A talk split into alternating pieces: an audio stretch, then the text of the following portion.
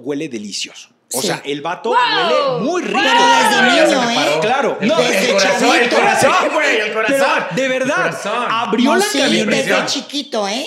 y huele como, no sé, amentolado, con café, con algo ahí. Estás excitado, A Antonio. naftalina. Estás Huele a excitado.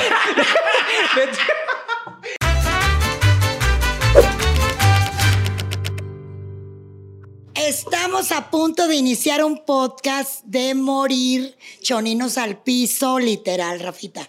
Estoy muy sorprendido, ¿ah? Sorprendido, porque jamás pensé que hablaríamos en Corazón Grupero de Luis Miguel Navarro. Pero cómo no hablar de él si es un astro de la música, que también ha estado dentro de la música ranchera, del vernáculo, y aquí vamos a tratar no solamente esos temas, sino traiciones, amores, desamores, injusticias, todo. gato. todo como una investigación periodística, ¿verdad? Básicamente, y lo que hemos visto, evidentemente, a través de, pues, obviamente hay cosas que han salido en televisión, por revistas, por entrevistas, que yo me venté unas, chavos, que sí desde Verónica Castro, que sí desde Chile, que si no, Ah, desde- ¿qué no, no, desde el Chile de Luis Miguel, tú, Alex país Chile, y más o menos como para conocerlo, porque sí, no...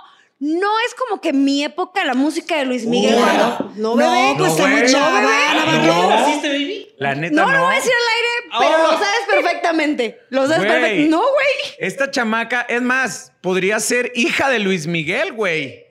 Sí. Po- Fíjate Jugaba que las con- muñecas con la niña Salas. Estoy sintiéndome ver, muy mal. De- pues sí, bebé, pues sí, la verdad sí. Va, a lo que voy. No tiene nada que ver si no haya sido cuando en su mero furor, que los noventas era mi niñez, pero son canciones que la gente que ahorita tiene, o los niños que tienen 10 años, siguen cantando canciones. ¿Por qué? Porque algo tenía. Pero bueno, lo que íbamos en la introducción, querido Héctor Navarro, es que vamos a hablar de todo eso, ¿no? De desde su niñez, de cosas, sus amores. Yo traigo mucha información de amores, ¿eh? De parejas, porque no nomás es las que conocemos o con las que tiene hijos. Tiene un harto, largo historial, pero eso vamos a platicar. ¿Saben que yo me sentía muy orgulloso de Luis Miguel? Pero muy, muy, muy orgulloso. Porque su primera aparición en televisión fue en mi tierra, fue en Chihuahua. ¿En. Chihuahua? Sí, Sí, en un canal- sí, en sí, un sí. canal local, ¿no? En, en- y aparte, en el mismo canal donde yo comencé a trabajar, don Arnoldo Cavada de la O. ¿no? Tenía un programa en Ciudad Juárez donde le daba la oportunidad pues a los nuevos talentos y entre ellos pues al chavito que andaba vendiendo chicles y toda esta onda y tenía un programa de ayuda ciudadana tipo el señor Garnales de Déjese ahí. ¿Sabe qué? Déjese ahí. Ah, no, no se deje, ¿verdad? Sí es cierto. Entonces, el don Arnoldo hacía lo mismo en Ciudad Juárez. Y de repente, cuando llegas al foro, o sea, la- la- las primeras historias, ya sabes, ¿no? Que llegas acá de Teleprovincia, ¿no? El Canal 44, Ciudad Juárez, ¿no? El canal de las noticias. claro que sí. Llegas al, al Canal 44 y lo primero que te dicen, y aquí en este estudio fue donde estuvo Luis Miguel. No, ¡ay, Ay, güey! Claro, güey, claro. Fue la primera presentación y después lo cercioramos cuando lo verificamos en esta serie que sale en la plataforma de que la primera vez que Luisito Rey, por medio de Andrés García, eh, coincide eh, en un foro de televisión fue en la- eh, cuando iba a Ciudad Juárez, que lo metían a trabajar a centros nocturnos. Pues yo estuve en ese foro, yo trabajé ahí y la neta sí sentía muy orgulloso. Y ya después la torre se me fue desmoronando después de tanto marranero que de la vida de Luis Miguel. Que bueno, esta primera aparición, Chicolita, tiene que ver con La Malagueña, una canción que hasta la fecha, bueno, pues eh, es, ha sido como muy recordada en esta versión infantil que hizo, que hizo Luis Miguel y en donde deja claro una eh, potencia vocal que poco se veía en un niño de esa Que edad. poco se ve todavía hasta el día de hoy. Eh, no, hay si hay que, si hay que rescatar algo maravilloso que tiene Luis Miguel, definitivamente es su privilegiada voz. ¿eh? Sí, claro. Una voz de Dios guarde la hora. Y quiero mencionar a alguien que no sé por qué nunca se menciona en los inicios de Luis Miguel y que tuvo mucho que ver cuando se lanzó Uno más uno, dos enamorados, el señor Enrique Okamura, que también fue clave en la carrera de Juan Gabriel. Él trabajó con Luis Miguel, en, mira, me puse chinita, porque aparte él no le gusta mucho la cámara y todo eso al señor Okamura, pero pues hay que decirlo porque él fue parte de todo esto y parte ¿Y muy importante. el señor Caramura? Él, él es un ejecutivo de disquera. En Ah, ese ok. tiempo era ejecutivo de la disquera donde grabó Luis Porque Miguel. una, bueno, uno lo más hemos uno, visto a través de televisión y, y lo que hemos conocido que tendrá sus cosas malísimas, Luisito Rey, como evidentemente lo sabemos, pero también fue alguien que persiguió abrir, o sea, buscar las puertas de una disquera. Primero fue Amy Music, después se fue a Warner, pero él fue metiendo a Luis Miguel desde muy chiquito. Por una conveniencia económica, porque quería obviamente rescatar la economía de la familia. Sí, Explotar a sí, Luis Miguel en ese momento. Probablemente sí, pero también fíjate, cuando ya lo ves desde lejos, y si no hubiera hecho eso, ¿qué hubiera pasado con Luis ¿Sabes Miguel? ¿Sería la pedo? leyenda en vida que es? Yo casi creo que esta detonación y esta insistencia de Luisito Rey se lo debe a su propia frustración. Correcto, Claro. coincido. O sea, él fue tan pinche frustrado Él que quería él quería ser artista quería y la él. intentó y la madre. Y pues la neta le Y ganó la única canción que desmadre. le funcionó fue frente Que- a una copa de vino. Que Exacto. perdónenme, que Y él no perdónenme. tenía la voz, pero ni, Ni de. Que No, de perdónenme, pero es un común denominador, no estoy diciendo que todos, pero un común denominador de muchos niños que saltan a la fama muy temprana edad por el impulso de los padres, porque los padres se quedaron con ganas de ser artistas o los padres tuvieron una carrera artística que pues a lo mejor no funcionó y ven en sus hijos esta proyección para poderlos impulsar y poder hacer algo. Oye, a mí, me pasaba, por a un mí me lado. pasaba cuando estábamos en, en Televisa, cuando íbamos a los estudios de- del CEA, ¿no? Y estaba la fila para que el señor Cobo, que era el director de allá, recibiera a las chavalas, ¿no? A las niñas o a las aspirantes. Las mismas mamás, hija. Levántate esa Y ma-". nada más. ¡Qué o sea, horror! uno decía, ¿qué pedo? Pues aquí vienen a ofrecerlas o vienen a que les den escuela, ¿no? Y eso mismo pasó, yo creo, que con Luis Miguel, con la frustración de su jefe, que pues la neta después de la chingada copa de vino esta que no le funcionó y la madre, pues quiso hacer lo mismo con Luis Miguel y lo mismo pudo haber hecho con sus otros, con, con el... Con Sergio y con, Con Alejandro. Sergio y con- y ahora lo con Alex. estamos viendo que también era un niño muy talentoso. Pero pues ahí dijo, de aquí soy, ¿para qué chingados mejor me quedo con la joya del... Yo no creo que todos ¿no? los papás, no es para cerrar eso, porque no me parece que todos los papás sea que se estén reflejando eh, en sus hijos aquellas frustraciones. También creo que hay niños que piden a gritos y saben perfectamente lo que quieren desde muy chicos. Eh, a través de la serie nos hemos dado cuenta que tal vez no era el caso de Luis Miguel, que lo hacía porque nada más le gustaba cantar, pero y no se le permitió vivir su Garza, vida pero como ¿tú crees que niño. en esa No, serie se diga realmente la verdad? No, no, está ver, bastante momento. alejado. Esto es bien importante, que quede bien claro para las, las personas que nos escuchan. La serie, la temporada 1, está basada en un libro. Sí. Y esta está basada en las investigaciones que hizo la gente de la producción. Nunca de que Luis Miguel directamente haya platicado, bla, Bueno, en bla, bla. esta segunda sí, Porque, ya pues muy, un poco más. Pero pero, muy parcial. Sí. Porque él siempre ha sido muy, muy celoso de su vida privada. Sí, y que entonces aquí el planteamiento es, entre las investigaciones y el libro, siempre Luis Miguel está enterado qué es lo que van a sacar ahí. Y Ay, si a él no le conviene... No sale. De eso se trata, no sale. O vean el planteamiento que han estado haciendo de la convivencia con Michelle Salas, por ejemplo, de cómo sí fue un hombre que estuvo presente. preocupó, y por ejemplo, una Stephanie Salas que ha escrito algunos eh, posts. Mejor mencionando, cuéntame una de "Cuéntame Pinocho". una de Pinocho. Exacto, porque ella sabe perfectamente lo que ocurrió en esos momentos con esa historia. Y no me gusta, qué bueno que tocas el punto de Steffi, porque no me gusta, eh, no sé qué problema tenga Luis Miguel con las mujeres, pero las pone muy mal paradas. Es decir, Las deja mal la- parada. la- lo, que, lo que sacaron de Stephanie en la primera temporada. Estuvo estoy muy fuerte. totalmente en desacuerdo. Cuando ella ha declarado que la ponen dos como años si de fuera relación. una noche de Te calentura, lo una voy a noche poner de así de copas. Hello. Ve nada más cómo trataba Luisito Rey a muchas mujeres. Asimismo, Luis Miguel está cumpliendo el- exactamente el mismo patrón. Pues sí, Entonces pero- no tenemos que asustarnos absolutamente No, de nada. aguántame, a ver, aguas. No, no me asusto, no me parece nada. A ver. ¿qué onda, Garza? cosa se pueden repetir los patrones, porque esta ha sido la plática de, de- desde que salió la primera temporada, pues que si Luis Miguel esto, que si lo otro. Yo me queda claro que todo mundo, todos, Chicuelita, Valderrama, tenemos una historia y de repente hacemos las cosas y nos podríamos justificar en, es que yo de chica tuve ausencia de papá, tuve ausencia de madre o me pasó esto. Y, tendrías una pequeña razón de hacer las cosas o de ser desprendido con tus hijos, como hoy sabemos que él no es cercano con los hijos que tiene con Araceli Arambula, pero también está en, tu, en ti tomar la responsabilidad y ver qué no quieres repetir. Y él se ha condenado a alejarse de la gente que lo quiere, con la que trabaja. Hasta le ven la cara a la gente con la que hace los conciertos, su gente de Todo el mundo producción. le ha robado. Le han robado, o sea, ha hecho mucho daño, a lo mejor tal vez inconscientemente, porque ni siquiera él sabe en dónde está la falla que dentro, en lo emocional. No lo justifico, lo puedo entender. Pero Acabo de llegar a una ego. conclusión, Me parece que tiene que ¿no? ver mucho con el ego, ¿no? Acabo de llegar a una conclusión con lo que acaba de decir Garza, ¿no? Eh, yo toda la vida he tenido mamá, pero siempre he tenido ausencia de madre. O sea, no tengo madre. No tengo madre. Fíjate que también lo pensamos en corazón el grupero, pero... No, me, me- quedé así, pero bueno, regresando al tema de. Oigan, pero a ver, una de las cosas yo creo más traumáticas para él, me atrevería a especular, es el cuando lo obliga el papá prácticamente a, a tener relaciones muy, muy chico por el pedo de la, del cambio de Es la que, voz. ¿saben No manches. Estamos, estamos basando nuestros fundamentos en, un, en lo que hemos visto en la serie. No, no, no, ¿No? Eso es porque se sabe antes de que saliera en la serie, eso Sí, ya se sabía. Pero a ver, ¿eh? te voy a y, decir y algo. las drogas y todo el pedo Tuve que también le metió. privilegio de ¿no? conocer a Rosy Esquivel, que Dios la tenga en su gloria, y fue una persona muy cercana. Y lo único que te puedo, que les puedo comentar, es que lo que vimos en la primera serie es Caperucita Roja. O sea, fue todo mucho peor de lo que vimos en la primera serie. Entonces vean nada más el resultado de lo que tenemos hoy de Luis Miguel. O sea, ¿de qué nos quejamos? ¿De que no tenga la manutención para los hijos de Araceli? ¿De cómo planta a las mujeres en una serie de televisión? ¿De cómo, o de cómo ha llevado su carrera? ¿De cómo de repente hay momentos en los cuales le, le vale? O sea, infancia, aquí se aplica, creo que infancia es destino. Entre Entonces, ahí lo infancia- iban, lo iban preparando para una cuestión de Entre esas. infancia y adolescencia, Luis Miguel en algún momento eh, lo estaban preparando para que fuera el artista todoterreno, el que cantaba, el que actuaba, el que iba a hacer el, todo este pedo. Y lo que a mí sí me, me consta de viva voz, eh, porque platiqué en su momento con el hijo del camarógrafo que grabó, que filmó la escena de ¡Mi pierna, papá! ¡Mi pierna! Ah, ya, ya, eh, o sea, y te lo platica el señor de una manera que decía, era un pedo trabajar con Luis Miguel. O sea, porque él no quería.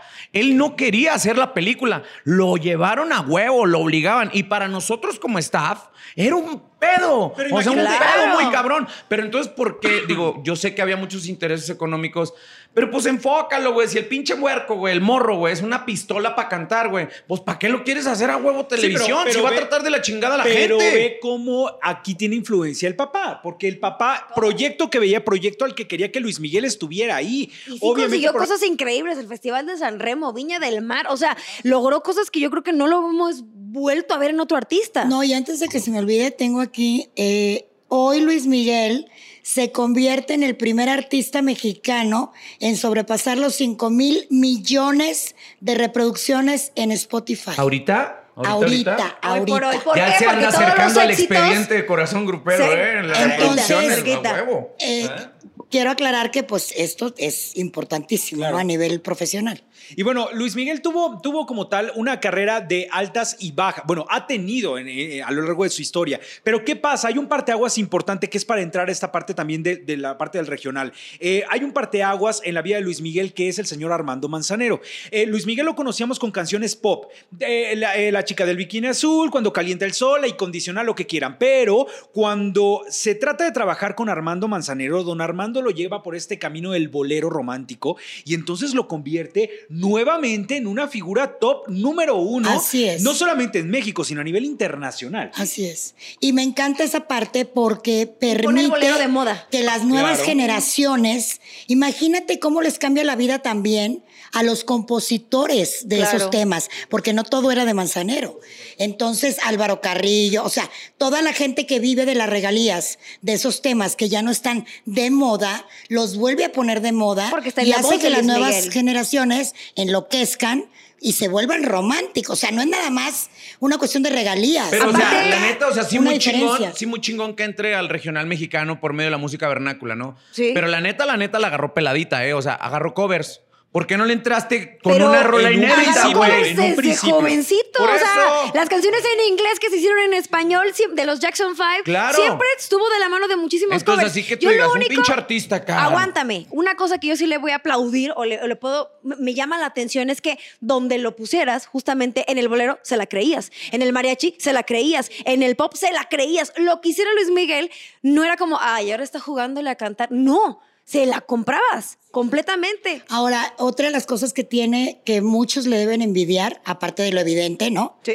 Eh, los fans. Los fans de Luis Miguel, de verdad, le perdonan absolutamente todo. Y están al pie del cañón y estamos hablando, bueno, de millones de personas en el A mí, mundo. me, a mí me impresiona estos conciertos. eh, Seguramente a ustedes a lo mejor también han, han ido al Auditorio Nacional cuando se presenta Luis Miguel. La manera en la cual sacan la preventa de cada concierto y es sold out.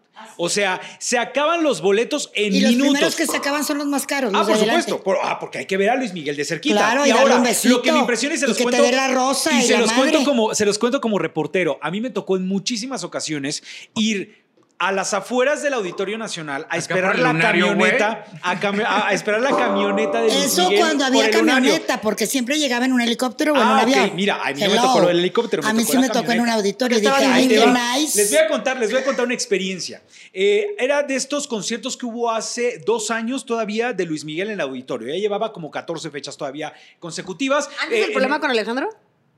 Eh, Sí, no, antes, no, antes, claro, claro. Y entonces de repente yo estaba en un, en un programa de espectáculos en el cual éramos tres reporteros que nos rolábamos día con día esa salida de Luis Miguel. Entonces, un- en una ocasión, un viernes, me toca ir a esperarlo a las afueras. Estábamos todos los medios, ya saben, ventaneando. El todo chacaleo, todo lo que todo daba, lo güey. que daba. Claro está que termina el concierto y la gente lo que hace es que corre también, al igual que los reporteros, A verlo. a ver O la si foto. puede captar algo, ¿no? Eh. ¿Qué pasa? Las camionetas, la camioneta de Luis Miguel, como la de muchos artistas eh, internacionales, vienen blindadas completa y absolutamente. Entonces, hay una parte de, en la parte de atrás que llevan incluso hasta una cortina que divide al chofer de el artista. Como carroza fúnebre, ¿no? Para que no se vea el muerto. no, Sí, sobre sí, todo porque sí. también las cámaras lo que hacen es que enfocan la parte de enfrente, pues para poder tener cuando ¿Y menos qué el tal al reflejo. negro? Al seguridad que te avienta Ah, la no, lamparita. maravilloso. Pum, pum, pum. Pues, ¿qué creen? A mí me tocó el momento en el que un concierto sale la camioneta de Luis Miguel, le empezamos a gritar, Luis Miguel, Luis Miguel, y abre la puerta Luis Miguel de la camioneta en esos momentos. Eso fue maravilloso. Y les voy a decir una cosa. Yo en esos momentos. Se te cayeron los pensé- chones. Tú, ¿qué sucede? Yo, ¿Qué dije, pasa yo estoy, aquí? yo dije, Testigos O sea, esto no está casa. ocurriendo. Porque Luis Miguel nunca lo hace. Sí, no lo te que lo hizo fue abrió la puerta y lo primero que les puedo decir es que, punto número uno, huele delicioso. O Sí. sea, el vato ¡Wow! huele muy rico. Pero desde niño, ¿eh? Claro. El, No, desde el corazón, el corazón, güey, el corazón. Pero, de verdad, abrió No, la sí, camioneta desde chiquito, ¿eh? y huele como, no sé, amentolado, con café, con algo ahí. Estás excitado, A tú no. naftalina. Estás Huele a excitado. No, espérense. Les estoy contando detalles que. Huele a Huele a formol. No, formol no es. Pero huele como mentolado, cafezoso. Una cosa muy, muy rica, ¿no? Nunca Se- lo vas a olvidar, nunca. Nunca en la A vida. partir lo olvidé. de que huelan a mentolado, digan, huele a Luis Miguel. Huele Huele a Luis Miguel, Luis de Miguel, verdad. ¿estás ahí? Les digo una cosa, no es por nada y no es porque digan que, que estoy eh, choreando. No he vuelto a oler eso en nadie más. Revita Claro. una prueba, güey. No, No, sí, no, coincido totalmente. Oye, huele delicioso. Pero espérense, ahí va lo importante. Ah, lo importante. Eso no va lo un punto, importante. un eso no es lo importante. Abre la puerta y de repente, pues obviamente no sé. Luis Miguel. ¿cómo estás? No sé qué. El tipo no dijo absolutamente nada, traía un guante negro. Y se rió nada un más. guante negro, se, re- se reía y hacía esto. O sea, nos tocaba como si nos estuviera dando la bendición. bendición. La bendición Como el papal. Papa. Como la bendición papal nos hacía así. Así. Entonces, Iban cayendo. pues. pero nosotros le preguntábamos, Luis Miguel, tus hijos, Luis Miguel el concierto, Luis Miguel Manzanero, Luis Miguel. Y el vato no decía nada. Entonces, después de esto, se acercó un hombre afroamericano de 2 metros 10, nos hizo así con la mano, cerró la camioneta y se fue. Y todos nos quedamos En no shock. dábamos Y solo se lo puedes permitir a Luis Miguel. Así Eso. es. Y no dijo nada. Pero me quedo con el olor. Bueno, ahí- Ay, ahí no, te no. Ahorita que estamos como en el bloque de las entrevistas, quiero aprovechar. Me tocó la oportunidad de entrevistarlo tres veces. Esto ya lo comenté en el programa, pero bueno, aquí a lo mejor es otra gente. La primera vez, las tres fueron en Monterrey y fueron hace mil años. La última, para que se ubiquen en el tiempo, fue cuando fue a presentar el disco donde viene la incondicional. Esa fue la última vez. ¿Cuál era el protocolo? La para primera, llegar? no, fíjate que en aquel tiempo era todo muy accesible. Bueno, 88, también, ¿eh? también hay que acotar que yo trabajaba en el periódico El Norte de Monterrey, que es un periódico, pues, el más importante, con Sí, todo respeto sí, para sí, los demás. Reforma, ¿no? De exactamente, de Monterrey. Entonces, pues, siempre hemos tenido como más facilidades que los demás medios, pues, porque... Por, Por la buena por el reputación nivel por el del periódico. tiene. Ujú. Entonces íbamos varias reporteras porque el- había el norte, el sol y el metro. Entonces íbamos tres reporteras, una de cada medio. El primero fue la primera vez que fue a un, a un este, gimnasio, no me quiero equivocar, por eso no voy a decir el teatro, el lugar, pero era un teatro cerrado. Es la primera vez que yo lo veo. Y me impactó muchísimo que había gente de todo, o sea, pueblo, clase media y, y nice, ¿no? Y pipitilla. Y una señora mega nice, cuando cantó con la- Cuando calienta el sol, le gritó, el sol no calienta, el que calienta eres tú. Conociendo ¿O no, cómo son las pirrulinas de Monterrey, que son muy mocha, la gente de Monterrey es muy mocha. Yo dije, wow, o sea, qué huevos de la señora, porque le valió madre, ¿no? Bueno, todo maravilloso ahí. A lo mejor no era. Siguiente vez, siguiente vez, drama mundial, porque el concierto era a las 8 en el estadio universitario, si no me volví loca. Y entonces eran las 12 de la noche y el hombre no llegaba. Y ya ven que siempre viajaba con un doctor. Doctor que hemos visto en Ventaneando y sí, todo. ¿Se acuerdan? No recuerdo el nombre del doctor, pero bueno, siempre estaba el doctor en las giras. El caso es que cuando llega a cantar, ah, ojo, nadie se fue. O sea, el público, el No, lugar a reventar. esperan, A sí. huevo, después de pagar el boleto, me voy pura chingada. Oye, y entonces llega y en ese tiempo, eh, micrófono de pedestal, y llegó en condiciones de verdad deprimentes. Me atrevería a especular, no solo era alcohol, o sea, súper mal.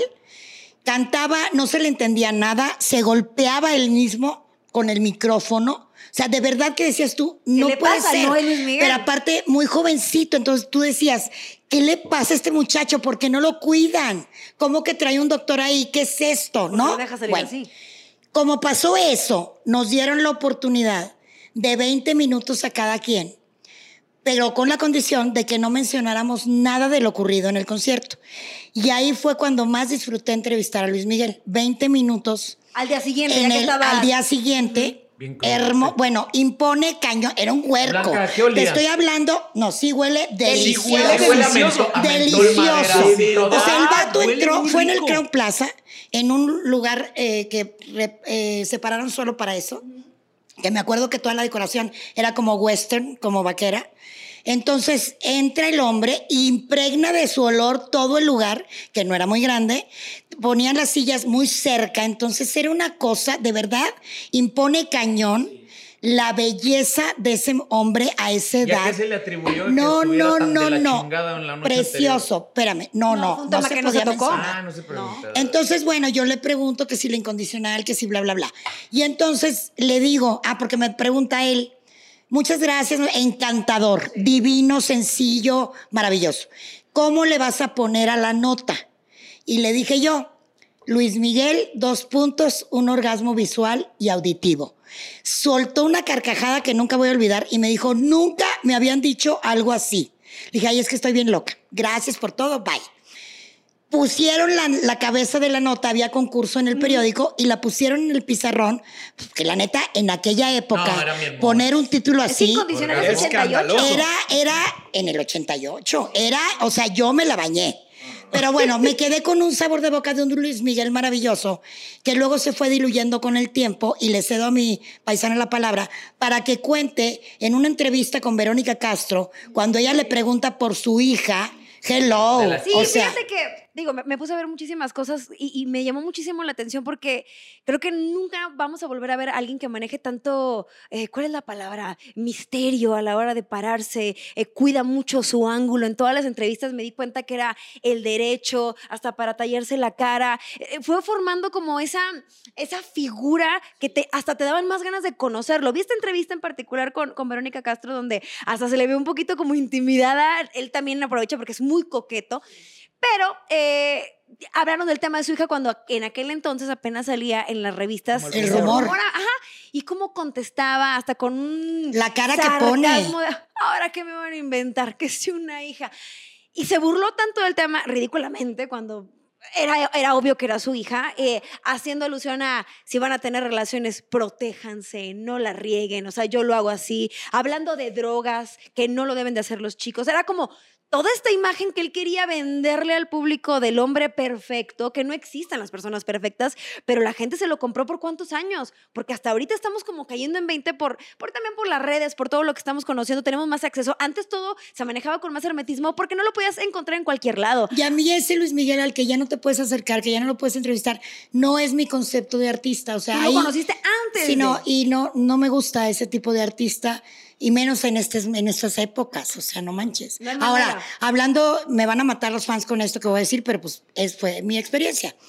Yo lo vi en muchos conciertos. Tenía 11 años de no verlo en un concierto. Me invita Chuyita, la líder de la banda del Recodo, la dueña. Sí, ¿Cuál líder? sí, la la dueña. Chuyita. Y entonces eh, en, en Las Vegas, en el Caesars Palace, y para mi tristeza, porque sí me dio tristeza, 11 años de no verlo y era el mismo numerito. Sí, claro. El mismo, El mismo No le show. numerito y con micrófono de cable. Fíjense que Entonces Ah, yo como dije, que atrapado en su, "Hello". en su época de oro, Sí. una cosa así. Ay, sí, así lo sentí yo. Ya tiene, tiene eh, como, eh, eh, como se dice vulgarmente, como un machote, ¿no? De, Sí. de- de como para hacerlo completamente igual. A- Ahora, les voy a comentar algo. Cuando estaba, cuando yo vivía en Veracruz hace muchos años, él un día se presentó en un concierto. Concierto que, como les digo, desde los primeros momentos estuvo vendido. Imagínense nada más en el estadio de los Tiburones Rojos del Veracruz, que caben muchísimas personas, más de 50 mil personas caben. Y entonces estaba atascado. Luis Miguel salió a las 7 de la noche en punto. 7.20 se bajó y se fue. 20, Sas. 20 minutos de espectáculo. nada más. Y de repente cantó Cuando calienta el sol y seguían los músicos y parecía que algo había sucedido, que iba a regresar, se iba a cambiar.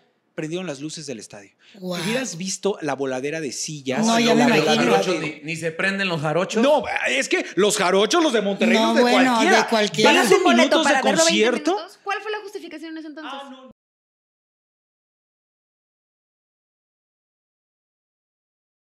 ¿Hace cuánto fue eso? Imagínate, yo estaba Pero O como sea- quiera, pues un poco más reciente a su época dorada. Pero es que es a lo que voy. O sea, de ahí de, de- de Luis Miguel empieza a tener una racha de que se jacta de que por qué es Luis Miguel o por qué es el sol, podía hacer lo que se le diera su chingada gana. De las últimas fue en Yucatán, donde el recinto también estaba abarrotado, ¿no? Y es donde se escucha la voz de que, señores, señores, el concierto se ha cancelado porque Luis Miguel aparentemente viene drogado. ¿Se acuerdan de ¿Eso ese dijeron? momento? Así en la voz del salón. Y que vienen las demandas, las contrademandas, después las cancelaciones, toda la problemática que tuvo con el potrillo por los contratos. O sea, güey, ¿por qué eres Luis Miguel? ¿Puedes hacer lo que se te hinchen las pelotas? ¿No siente que va más güey. como por un lado de hartazgo? En algunas entrevistas todavía tenía veintitantos, treinta años que estaba en su momento concierto tras concierto. Él mismo platicaba, tengo conciertos seguidos de tres horas, a veces no me puedo tomar ni un fin de semana para descansar. Él, él lo platicaba en la entrevista. Pero no será que a lo mejor tuvo tanto, tanto tiempo, no lo justifico, pero está en un punto en el que ya me vale, y si quiero me bajo, y si quiero ya no canto. La culpa no la tiene el público, me queda claro, pero a lo mejor es un reflejo de ya estoy hasta Pero también, ahorita que tocaron ese punto, lo quisiera recalcar. Él siempre ha tenido, la gente que lo rodea, siempre le dice lo que quiere oír. Sí, como condescendiente, con sus caprichos Porque y sus le deseos. tienen miedo por no tener pedos con él, por barbearlo. Por no perder la chamba. Por no perder el trabajo, por lo que tú quieras, pero no ha tenido, a lo mejor Hugo en algún momento sí lo Sí, fue. como un, pap- un eh, verdadero como un papá. verdadero papá, pero en general todos los demás como que le decían lo que quería escuchar.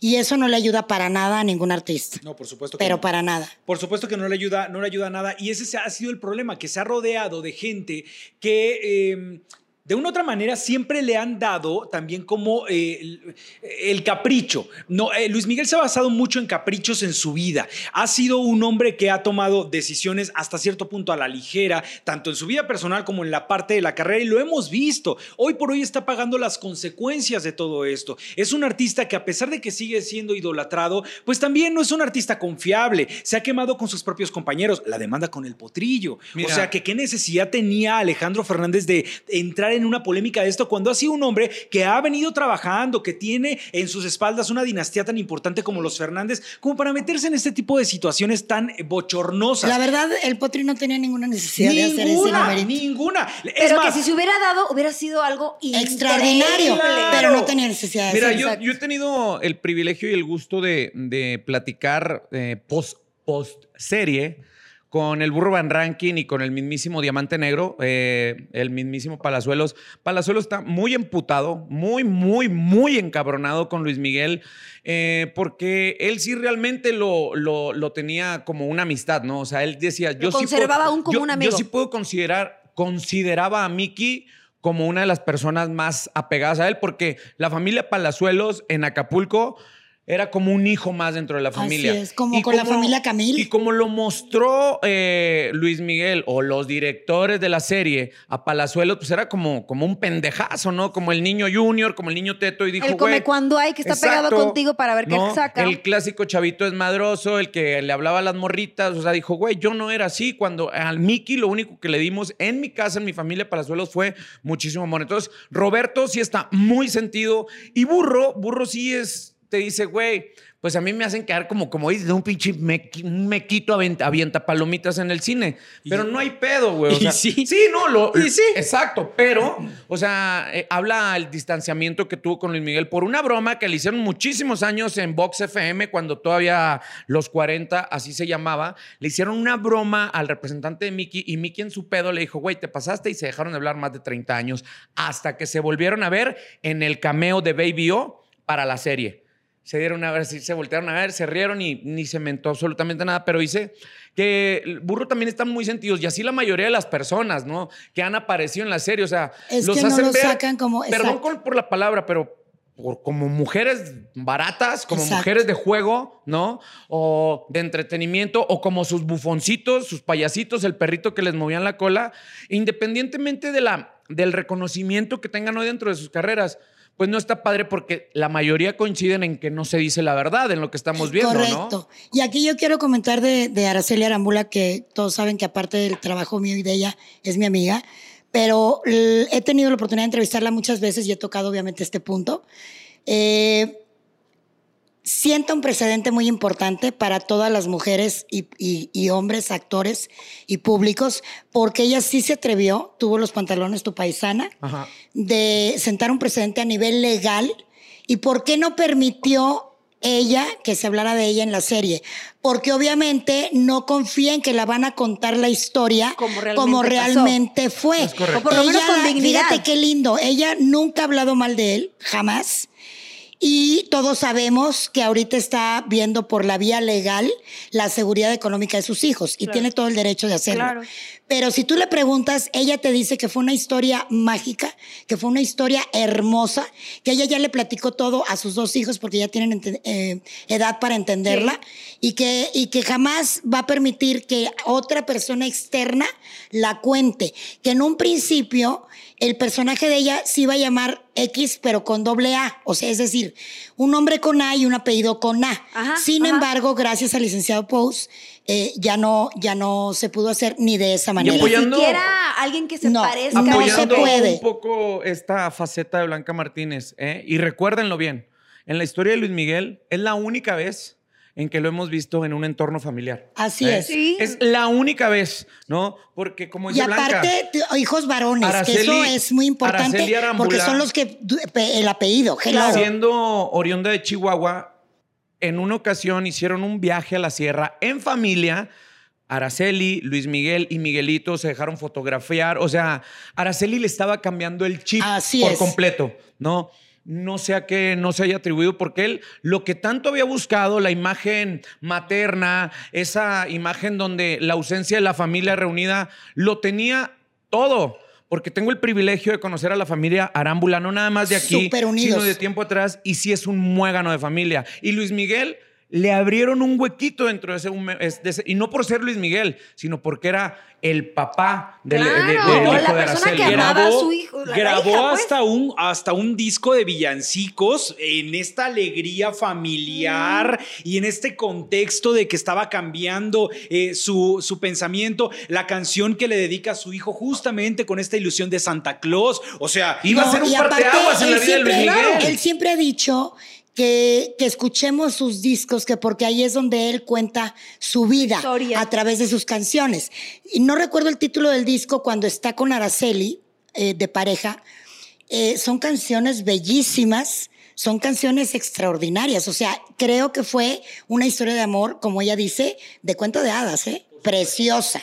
Oigan, preciosa. hablando, hablando de canciones, autores, eh, comentarles que tuve la oportunidad de entrevistar a el creador de México en la piel, que me cuenta una anécdota, claro, me cuenta una anécdota de cómo fue que esta canción llegó a manos de Luis Miguel y eh, cómo él también, de manera a lo mejor no tan directa, pero pues sí le llegó a afectar. Luis así. Ajá, lo- le aplicó el Luis Miguel Sazo. Eh, pues sí vivió esta parte como de desdén de la canción de primer momento. Resulta que esta canción a principios, mediados de los 90, se creó, este, este señor eh, hicieron una convocatoria para que eh, tener una, una canción que tuviera que ver con México, ¿no? Entonces esa canción triunfa y de pronto eh, alguien le dice, oye, Luis Miguel está buscando canciones que hablen de México porque una no se la gran das. letra, sí, Una gran sí. letra. Entonces, él le hace llegar la canción y que Luis Miguel dijo, oh, sí está padre, pero después, ¡pum! Y lo guardaron en un cajón. Tu y ahí imitación se es pésima quedó. de Luis Miguel. Eh. Es pésima tu imitación, pero luego. Oh, sí, claro que sí. Como Homero Simpson. Sí. ¡Oh, cerveza! Cerveza. bueno, entonces guarda la canción y esa canción no se la sueltan al autor. Es como de, espérate porque ya la va a grabar Luis Miguel el próximo año. No, espérate que el próximo año ya Luis Miguel. Entonces, trajeron esperando. Pasaron esperando. ocho años de No. eso. Ocho Wow. años. Y entonces resulta que un día le dicen, oye, Luis Miguel ha dicho que pues va a grabar Siempre la sí, canción que siempre sí. 2004. 2004, ¿no? Sí, 2004. Entonces el, el autor dijo, bueno, pues qué padre, o sea, me da mucho gusto, Luis, Luis Miguel, la canción ha salido, qué padre, ¿no? Por fin, hijo de entonces, tu pinche madre. ¿La vas a la, grabar, ca- la mierda? ca- la canción no se llamaba México en la piel. ¿Se llamaba? México conmigo o México en mi corazón, algo por el estilo. ¿no? México con miel. ¿no? Entonces, la canción cuando le llega a don Armando Manzanero, que fue la última colaboración que hace con Luis Antes Miguel a, a nivel de dirección musical, que ahorita les voy a contar de esa pelea entre ellos, cuando llega, dice don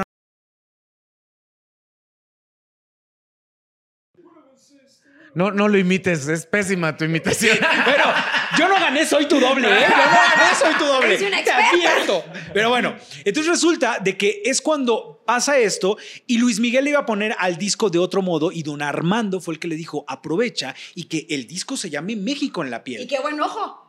Muy- La Ah, neta, pero es que es no, pinche discazo. La primera vez que yo compré un disco de Luis Miguel. Fíjate, La neta. fíjate. mariachi. Bueno, aquí la cuestión, aquí la cuestión es que el autor se sentía sumamente afortunado con eso y le dijeron, Luis Miguel quiere más canciones. Entonces él y siguió escribiendo canciones. El autor me dice, Luis Miguel actualmente tiene en su poder cinco canciones mías que no ha sacado. Lo entrevistaste hace seis meses, ¿eh?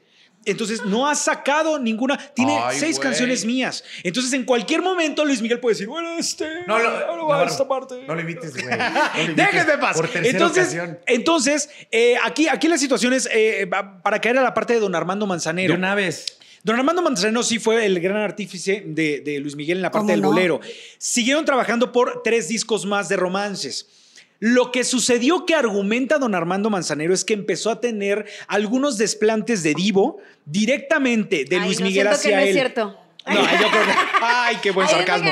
Ahora, Y que entonces- el pedo a Armando Manzanero, que también no vendía piñas el señor. No, imagínate. Ay, güey, ¿eh? Don Ay, Armando güey. Manzanero, don Armando, te voy a contar una de, don Armando. Don Armando, cuando me tocaba ir a entrevistarlo a la Sociedad de Autores y Compositores, es uno, mira, yo soy bajito, 1,68, pues don Armando mide como 1,50. No, era, Sí, era sí, güey. Unos era 50 Pero la y chiquitín. estatura de tantos. don Armando, como dijo Luis Miguel algún día, Era de la se cabeza ve de la cabeza al, al cielo. cielo, por Sí. supuesto. Pero entonces el señor, cuando yo me le acercaba al micrófono, y entonces yo le decía, don Armando, no sé qué, entonces me agarraba el brazo y me decía, oiga, no me vaya a preguntar mamadas. Y yo le decía, no, don Armando, le prometo que no. Ay, híjole, no le prometo yo, nada. espérate, Se acabó la entrevista. espérate. Yo decía, madre de Dios, si mi encargo era preguntarle de Luis Miguel. Ahorita me va, me va el señor cola, me va, me va a tranquear. Entonces yo, ay, don Armando, la sociedad de autores. y- yo me iba con la parte de sociedad de autores y compositores. Y luego, oiga, doña Armando, fíjese que Luis Miguel, y me agarraba el brazo otra vez y me decía, ya va a empezar con sus pendejadas. Y entonces le decía, no, don Armando, es que, pues es de Luis Miguel, no sé qué. Pues mire, es que Luis Miguel tal cosa. Y ya me hablaba, ¿no? De Luis Miguel. la- y al final me decía, ve, me quiso ver la cara de pendejo. Entonces, Me encantaba don Armando porque yo ya sabía lo que iba. Sí, pero siempre te daba la declaración don Armando Manzanero. ¿Qué pasaba? Que don Armando decía que Luis Miguel había sido un malagradecido porque llegó un momento en el que Luis Miguel lo hizo a un lado. O sea, siguió con su carrera sin, decir, Lo utilizó, tomarlo en. Lo utilizó. Sí. Entonces, don Armando se sentía mucho por esa situación. Siento Y así como don Armando, mucho hay mucha respeto, ¿no? gente, ya se nos acabó el corrido. Ah. Así como don Armando hay Ay. mucha gente, ¿eh? No, muchísima. que no sabe ser recíproco, no ha sabido valorar a la gente buena que realmente lo ha ayudado. Pues a mí me gustaría finalizar este podcast, ¿verdad? Con una imitación. No, con los datos curiosos de Alex Garza. A ver, sí, sí. ¿Sabían Sí, a que ver, Luisito. Rey obligaba a Luis Miguel a ver todas las películas y canciones de Elvis Presley? No lo sabía? sabíamos. ¿Usted lo Quédense sabía? con eso, quédense Ay, con aquí, eso. Aquí se enteró. Ah, bueno, ¿Qué que más? siempre también han dicho, perdona, haciendo un No, no, no, corchete, no, no. siempre han dicho que la carrera de Luis Miguel podría terminar como la de Elvis, que de repente es una parte de se suicidó, la la la, se acabó el, el rollo. Por eso decían de la influencia de Elvis. No, no, no. de- básicamente ya lo dijimos todo, chavos. La verdad es que eh, creo que no va a haber otro Luis Miguel en la historia. No sé si tampoco sea muy necesario que haya otra persona con tanto misticismo, pero ya lo tuvimos. Es una figura que es reconocida a nivel mundial. Me quedé impactada ahora que me eché un clavado en las redes y ver de verdad disco tras disco lo que lograba, porque no, no, no hubo alguno que pasara desapercibido. Eh, sí, también creo que tenía un machote. O sea, el hecho de tener romances uno, romances dos, romances tres, pero de los conciertos, pero el, el- ¿sabes? Repetía mucho la fórmula, pero por alguna razón siempre le funcionó. Tuvo novias las más guapas desde Sofía Vergara, Lucía Méndez, gente eh, con Verónica Castro también. Lo de Lucía Méndez Con no lo ando Verónica creyendo no anduvo mucho, ¿eh? para nada. Bueno, sí, o le güey. tiraba la ondita. Le tiró la onda, pero jamás ¿A quién? anduvo. ¿Con quién? pasó? No. ¿Con quién? Con Verónica Con la no. Vero. Ah, no. Jamás. No, no, seguramente Con la le tiraron la Chapis, onda. A ver, las inventadas son Lucía Méndez y Alejandra Ábalos, perdóname. No, O sea, son Lucía. Méndez sí Méndez anduvo sí, con él. güey. No, no, A ver, Ya había perdóname. 10 años Mi de amor, tú diferencia. eres un huerco pedorro en Veracruz. Ándale, Te cabrón. estoy diciendo Todavía, que todavía. Lucía Que Méndez no sabía imitar a Luis andaba Miguel. con él cuando Lucía tenía 30 y él 20. A mí mi Lucía. Me está inventando todo no, por salir no, al no, cuadro. no, no, no, no, no. No, sí, no, es sí. verdad. No. Se dijo Es- también- Claro que es verdad, Héctor, por No, supuesto. Lo niego rotundamente. Gabriela Ay, Gottlieb o quién pobrecito. más se habrá. Ah, no, Mira. la. Gabriela A ver, a ver. Mariah Carey, que lo sabemos Sí, no, perfectamente, claro. fueron un, no- Sí. un noviazgo. Mirka. Fuentes, Sí, a huevo. Mirka de Llanos. Ajá. eh, bueno, eso también se decía de Salma Hayek, pero que nada Pero ahí más eran quien vive amigos. nada más cuando eran compis. Amiguitos nada más. Obviamente, Isabela Camil, este, ¿quién más? Pati Manterola, ¿qué? Hijo, güey. La Dicen fotógrafa. Eh, Mariana Mariana Yazbek. Yazbek. Mariana El primer sí, gran güey. amor, como bien, no Alejandra Ábalos, el primer gran No. amor sí fue Mariana Yazbek, Ajá. o su gran amor. Y así, bueno, Araceli Arámbula, lo sabemos. Luciana Salazar, de las últimas ya Ahora, como yo una sí quisiera modelo. destacar, y no porque sea amiga mía, pero con Araceli Arámbula tuvo dos hijos. O sea, ¿de qué me habla esto? Que quería- De que quería formar una Oh, familia, sentar cabeza. una estabilidad. Eh, lamentablemente, de verdad, bueno, yo le deseo a mi amiga que, que él responda económicamente como debe responder por los hijos, porque la verdad ya se ha fletado como mapa, como mamá y papá, muy cabrón. Y yo me quedo con otra frase que dijo la chule, la verdad. Porque hace poquito sucedió donde le preguntaba a la sobrina que estaba pasándola mal con un exnovio y le dijo a Araceli, si yo pude superar al tu tío, ¿qué me vas a decir tú? Yo me quedo contigo, Araceli. Eres Yo también. Te tengo malas noticias. Yo creo que va a seguir siendo una.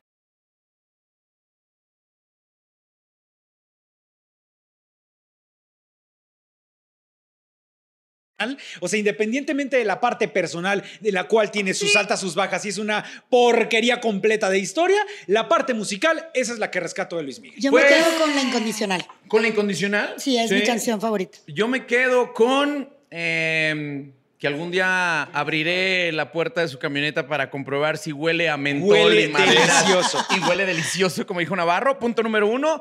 Me quedo con que conocí al güey que lo dobló cuando se tiró del el, del- el clavado del incondicional. No, al que lo dobló, no. Bueno, la incondicional es de los videos considerados como los y mejores que lo de la hizo, música y que lo hizo literal en, la, en el colegio heroico de la Armada de México, donde no se podía accesar. Solamente ¿Lo Luis Miguel ha logrado eso, ¿no? Y conozco al cabrón Y una que buena se cantidad de dinero, gracias. ¿no? Y la modelo, Carolina. Este, me encantaría ver qué huele su de este, porque pues donde la zampó Luis Miguel, la de No, una bueno, cosa muy hijo, preciosa, bueno, ¿no? A ver, pero no dijiste con qué canción te quedabas. Este, Ay. pues es que, güey, yo creo que la de Así se siente México, porque fue el disco que compré. Así se Es que siente. para mí la México, incondicional México también es como... ¿Sabes cuál? A mí me pone así, eh, por debajo de la mesa. de don Armando Es Manzanero. bien Claro. complicado. No sé tú también.